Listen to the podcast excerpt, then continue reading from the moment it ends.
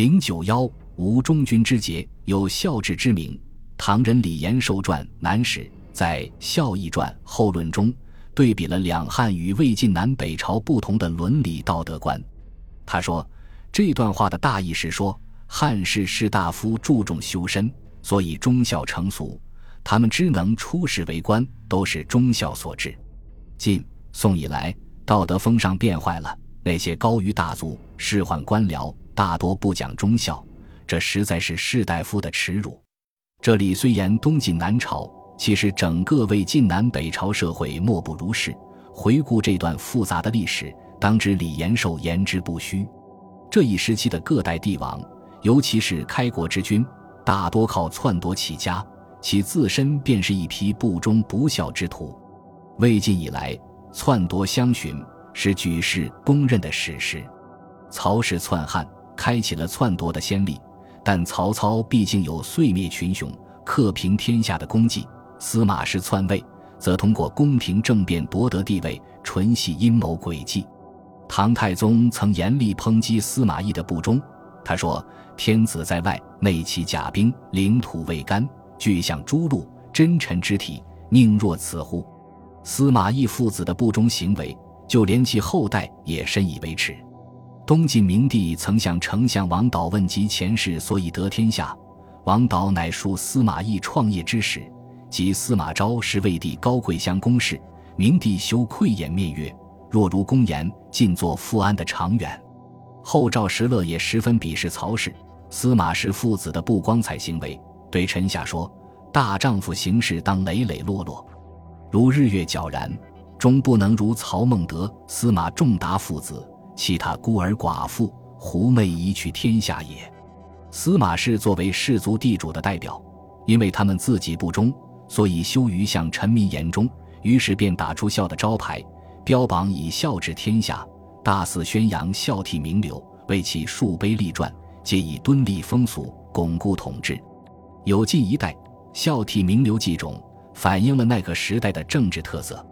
其实，司马氏所宣扬的孝道。目的还在于提倡一个“忠”字。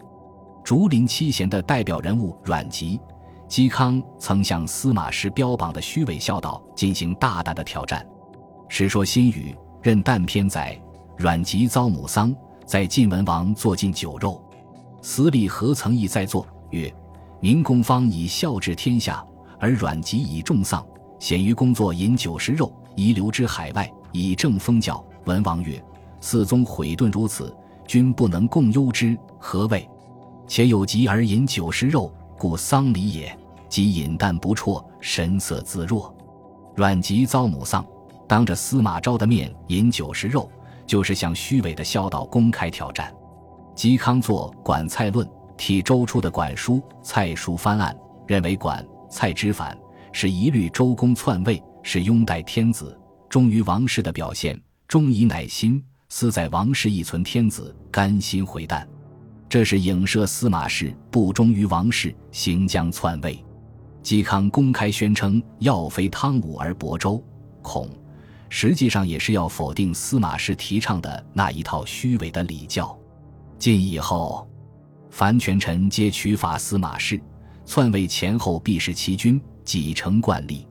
如刘裕弑晋恭帝。萧道成是宋顺帝，萧衍毒杀齐和帝，陈霸先害梁敬帝，以及高欢氏北魏解闵帝元恭，高阳镇杀东魏孝敬帝元善建，宇文泰镇杀北魏孝武帝元修，周闵帝杀西魏恭帝拓跋廓等等，难以尽数。萧道成禅代时，命王敬则勒兵入殿，宋顺帝下的逃于佛盖之下，被搜出后，哭着问敬则：“欲见杀乎？”敬则曰。出居别宫耳，观先娶司马家亦如此。顺帝哭而弹指曰：“愿后身世事，勿复生天王家。”不久还是被杀死。这段简略的对话，逼真的刻画出逊位者的恐惧，篡位者的无情。这哪里还有半点忠孝的影子？至于皇室内部的骨肉相残，更触目惊心。如刘绍是其父宋文帝，宋明帝杀其兄弟子之二十余人。其明帝以知术而夺帝位，晋灭高，无子孙无遗种，其惨毒自古未有。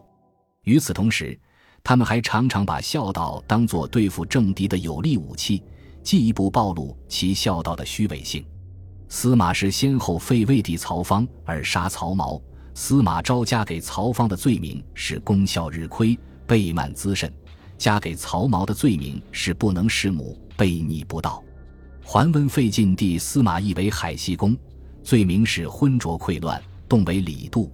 桓玄杀司马道子，为其憨纵不孝，当弃市。宋明帝杀其之前废帝刘子业，夺得帝位。宣布刘子业的罪状是少病凶毒，不仁不孝，凡此等等，不义而足。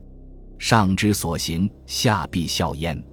既然封建帝王或权臣对前朝君主不忠，就难保别人忠诚于他；既然其孝治徒有虚名，也就难于用之治理天下。